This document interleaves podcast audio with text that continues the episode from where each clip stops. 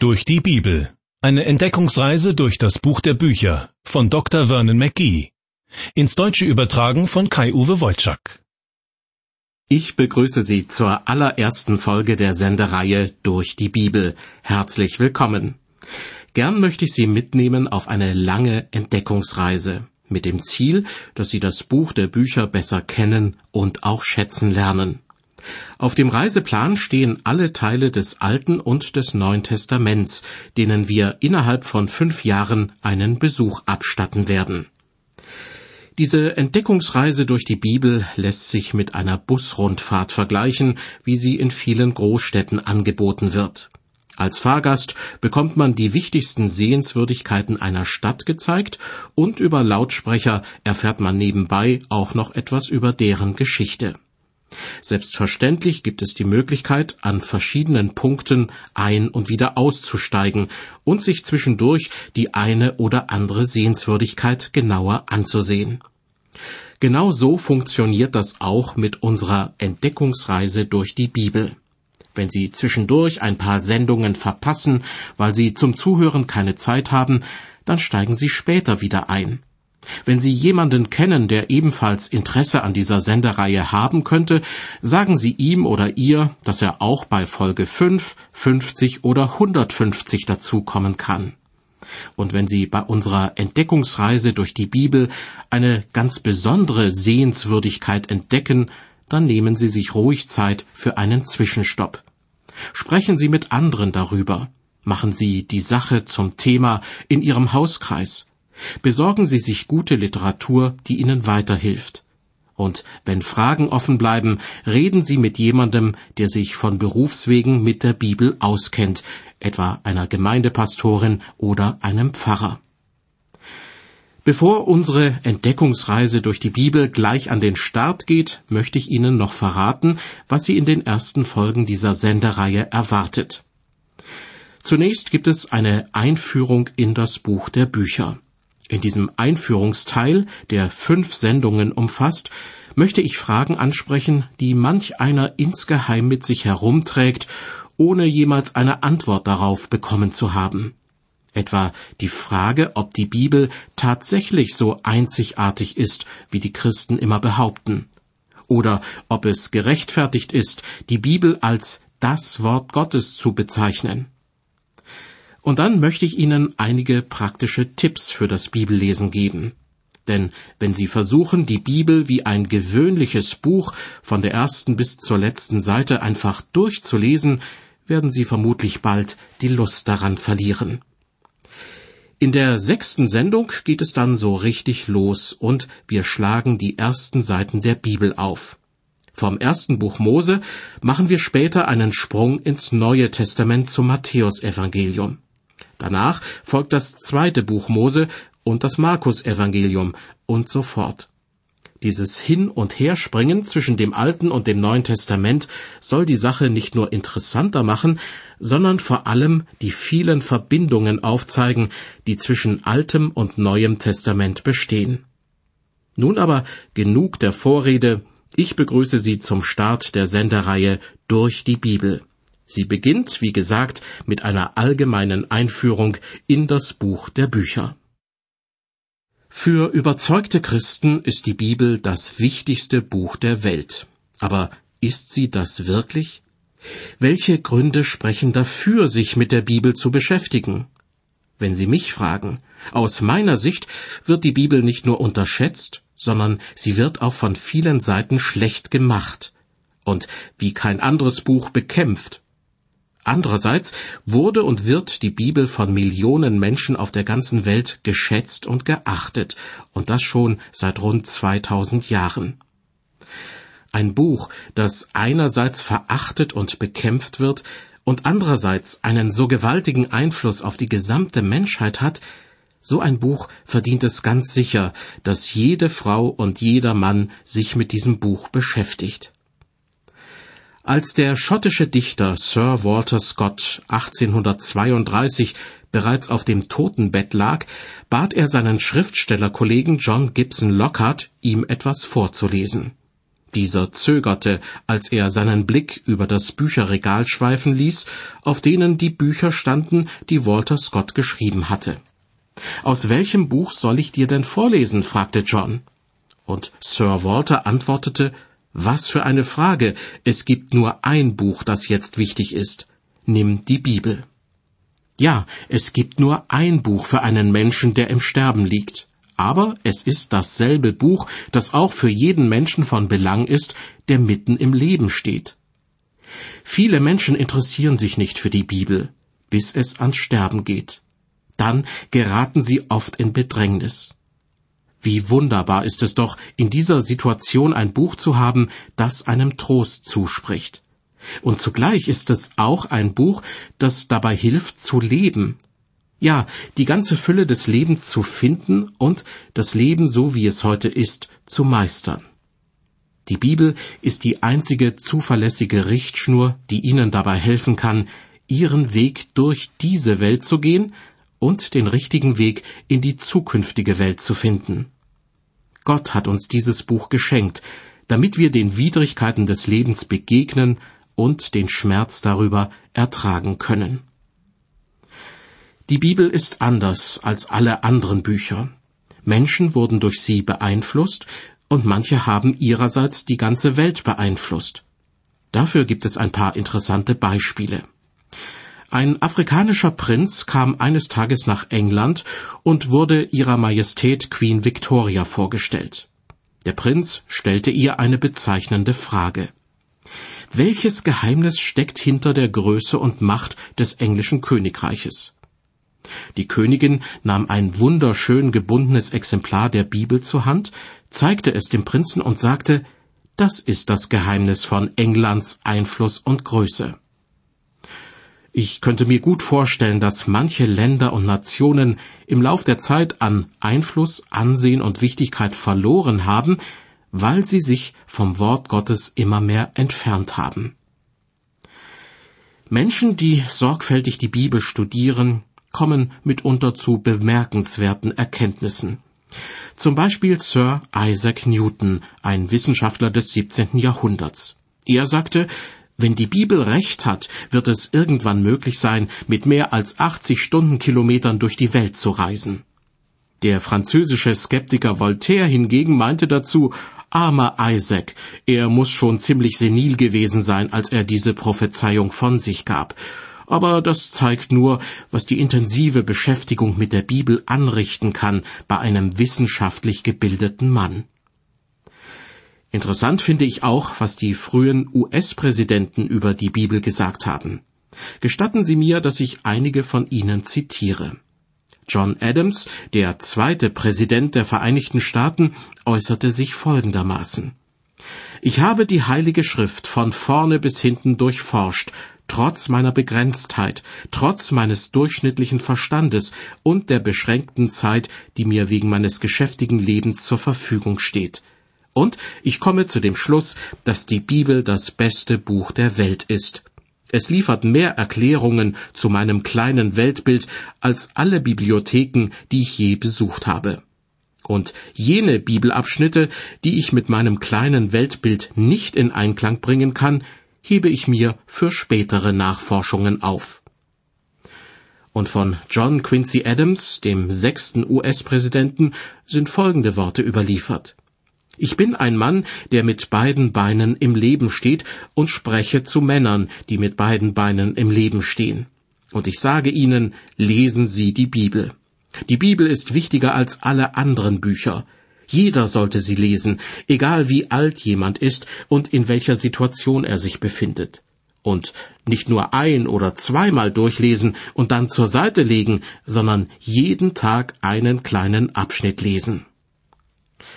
Tja, die ersten Präsidenten der Vereinigten Staaten zeichneten sich dadurch aus, dass sie die Probleme im eigenen Land anpackten, statt Kriege in fernen Ländern zu führen. Natürlich kann man sagen, die Probleme waren damals nicht so kompliziert wie heutzutage. Aber stimmt das wirklich? Ich bin überzeugt davon, viele Probleme sind erst dadurch entstanden, dass sich die Menschen mehr und mehr vom Wort Gottes entfernt haben. Und je mehr wir uns vom Wort Gottes entfernen, desto komplizierter werden die Probleme. Kein Wunder, dass Personen in verantwortlicher Position manchmal an ihre Grenzen stoßen und zugeben müssen, auch wir wissen keine Lösung. Für mich ist das ein Grund, den Menschen das Wort Gottes in seiner ganzen Breite und Fülle nahezubringen.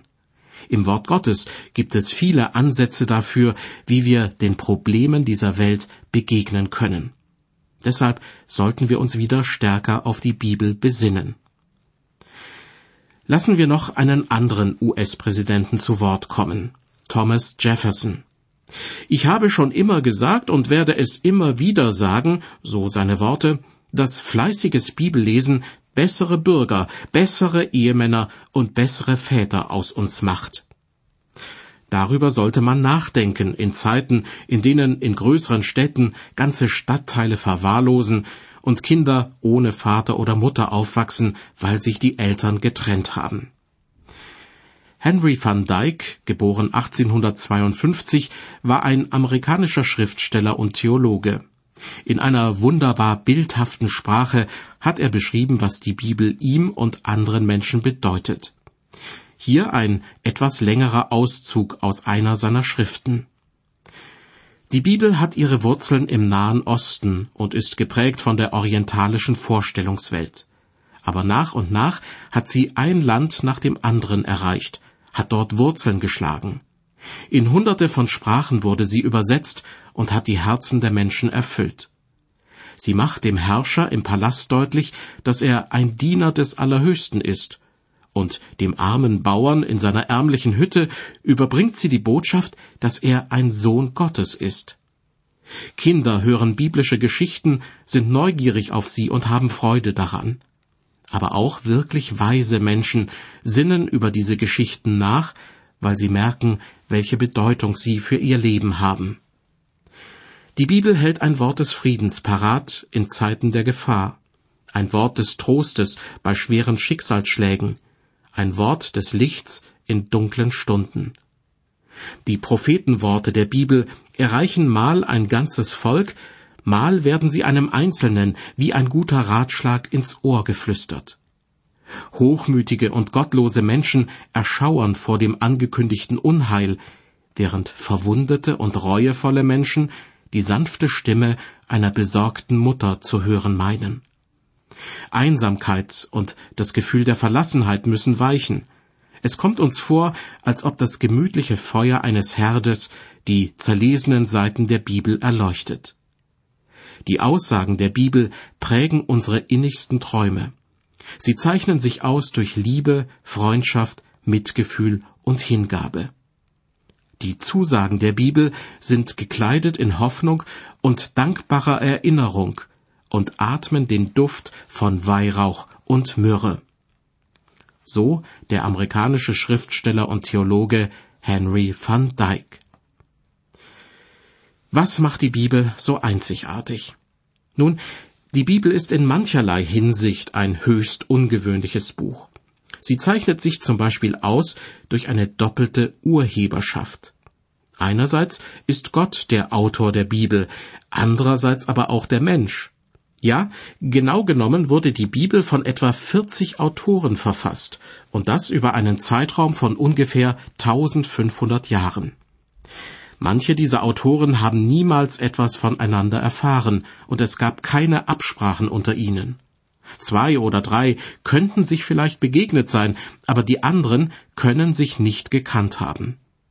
Und trotzdem haben sie gemeinsam an einem Buch geschrieben, das, wie kein anderes Buch, großartige Zusammenhänge erläutert.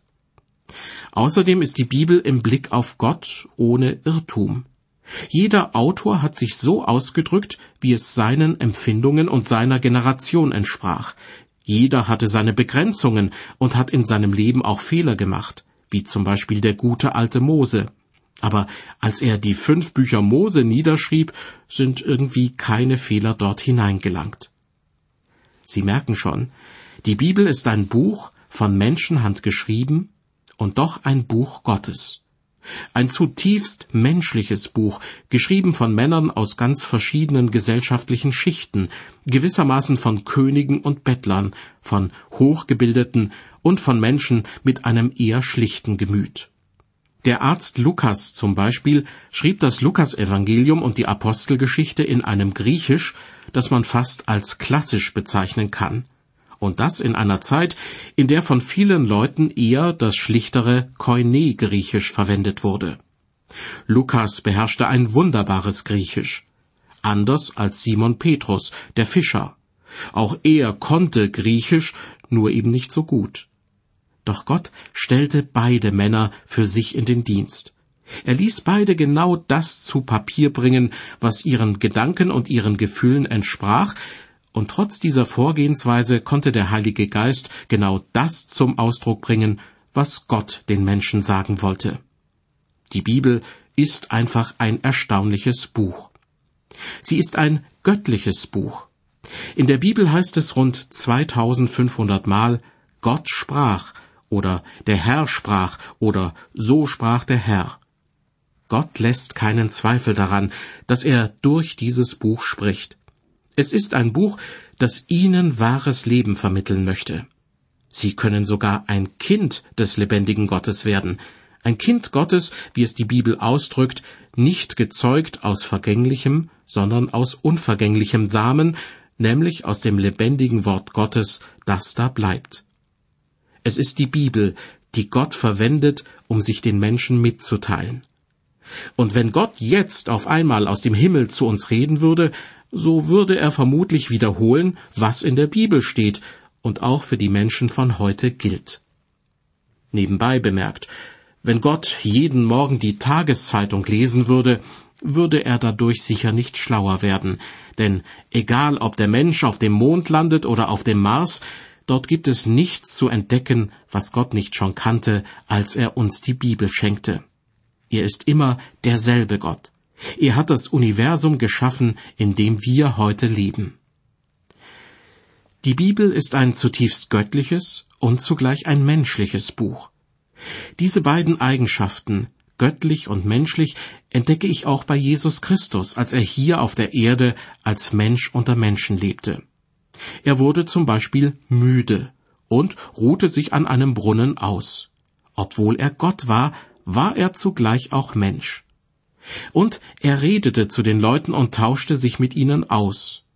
Auch die Bibel dient diesem Austausch zwischen Gott und den Menschen. Die Bibel spricht zu den Menschen von heute, zu den Menschen so, wie sie sind. Woher wissen wir aber, dass die Bibel Gottes Wort ist?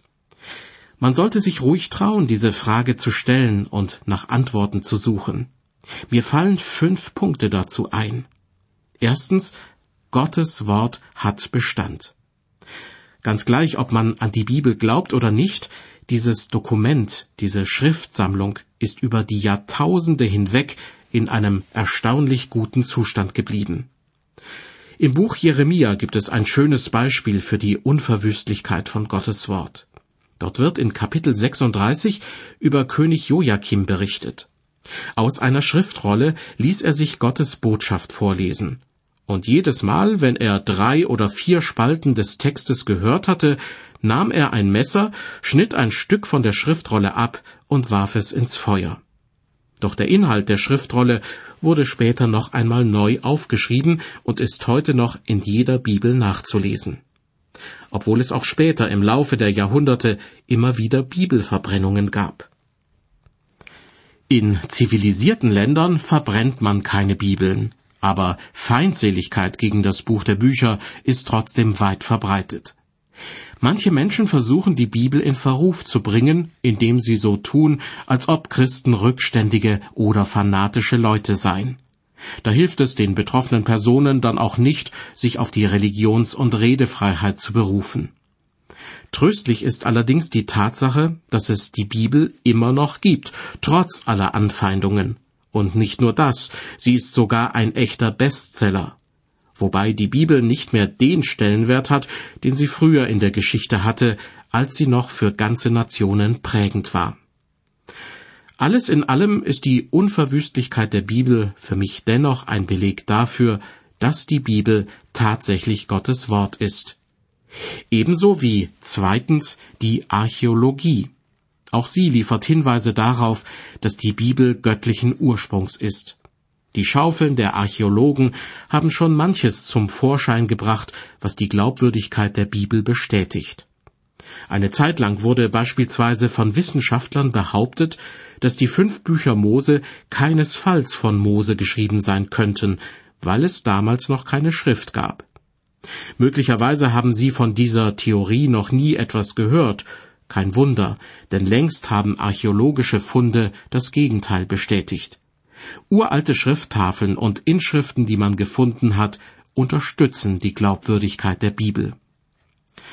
Ganz besondere archäologische Funde sind natürlich alte Handschriften mit biblischen Texten als zwischen 1947 und 1956 die Schriftrollen vom Toten Meer gefunden wurden, darunter auch die berühmte Jesaja-Rolle, da jubelten manche Kritiker der Bibel. Sie waren sich sicher, dass diese Schriftrollen zeigen würden, wie wenig man auf die biblische Überlieferung vertrauen könne. Inzwischen scheint es so, als ob viele Kritiker ihr Interesse an den Schriftrollen verloren haben, weil sich ihre Erwartungen nicht erfüllt haben. Wir kommen zu einem weiteren Punkt, der dafür spricht, dass die Bibel tatsächlich Gottes Wort ist. Drittens erfüllte Prophezeiungen.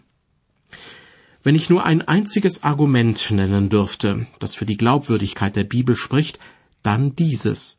Viele biblische Prophezeiungen sind bereits in Erfüllung gegangen. Daran kommt man nicht vorbei. Das lässt sich nicht leugnen. Und in der Bibel gibt es wirklich jede Menge Prophezeiungen. Ich würde schätzen, dass etwa ein Viertel der Heiligen Schrift, als diese niedergeschrieben wurde, einen prophetischen Charakter hatte. Das heißt, es wurden Ereignisse angekündigt, die damals noch in der Zukunft lagen. Viele von diesen Voraussagen, wahrscheinlich mehr als die meisten Leute meinen, sind inzwischen in Erfüllung gegangen.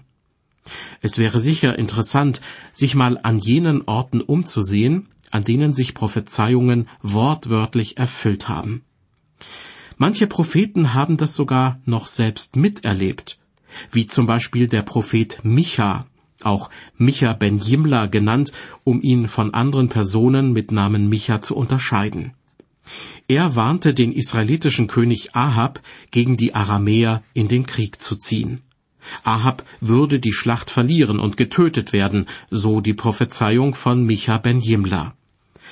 Doch Ahab hörte lieber auf die falschen Propheten, die sich in großer Zahl versammelt hatten.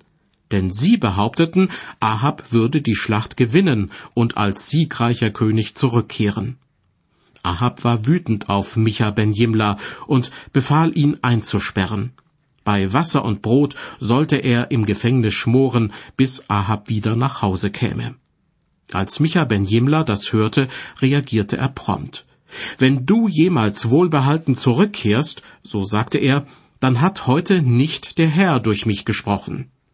Nun, Ganz offensichtlich hatte Gott durch den Propheten Micha ben Jimla gesprochen, denn König Ahab kehrte nicht mehr nach Hause zurück.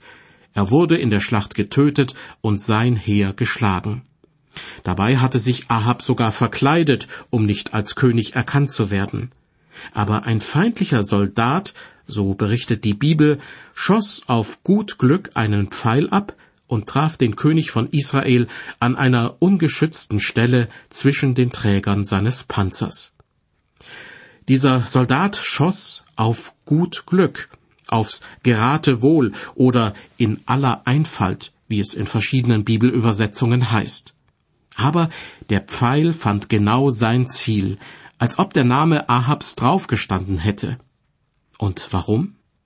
weil damit die Prophezeiung Micha ben Jimlas in Erfüllung ging. In einem ganz anderen Fall sagte der Prophet Jesaja voraus, dass es den feindlichen Truppen der Assyrer nicht gelingen werde, die Stadt Jerusalem zu betreten, ja nicht einmal einen Pfeil hineinzuschießen.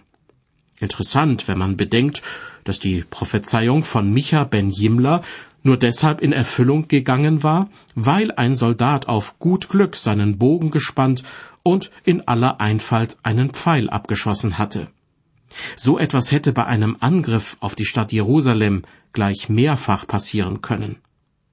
Meinen Sie nicht auch, dass in einem großen Heer von vielleicht 200.000 Soldaten nicht wenigstens einer schießwütig genug war, um, wie es so schön heißt, in aller Einfalt seinen Bogen zu spannen und einen Pfeil über die Stadtmauer von Jerusalem zu schießen? Nun, er tat es nicht. Denn wenn es dem feindlichen Heer gelungen wäre, auch nur einen Pfeil in die Stadt zu schießen, dann hätte das bedeutet, dass Jesaja mit seiner Prophezeiung daneben lag und dass er somit kein Prophet Gottes sein konnte. Doch seine Prophezeiung ging in Erfüllung, womit bewiesen war, dass er tatsächlich von Gott beauftragt war. Diese Prophezeiung Jesajas war örtlich und zeitlich eng begrenzt. Ganz anders als seine Ankündigung, dass eine Jungfrau ein Kind zur Welt bringen werde. Dieses Ereignis kündigte Jesaja an, rund 700 Jahre bevor es Wirklichkeit wurde. Es gibt übrigens mehr als 300 Prophezeiungen, die alle das erste Kommen Jesu, also seine Geburt betreffen und in Erfüllung gegangen sind. Sie alle sind ein Hinweis darauf, dass man sich auf die Bibel verlassen kann und dass sie wirklich Gottes Wort ist. Woran lässt sich erkennen, dass die Bibel tatsächlich Gottes Wort ist? Drei Antworten auf diese Frage habe ich gegeben. Erstens, Gottes Wort ist scheinbar unverwüstlich. Zweitens bestätigen archäologische Funde immer wieder die Glaubwürdigkeit der Bibel. Und drittens gibt es hunderte von biblischen Prophezeiungen, die zuverlässig in Erfüllung gegangen sind. Zwei weitere Punkte möchte ich Ihnen noch nennen, allerdings in der nächsten Ausgabe der Sendereihe durch die Bibel. Ich würde mich freuen, wenn Sie dann wieder mit dabei sind. Gottes Segen mit Ihnen.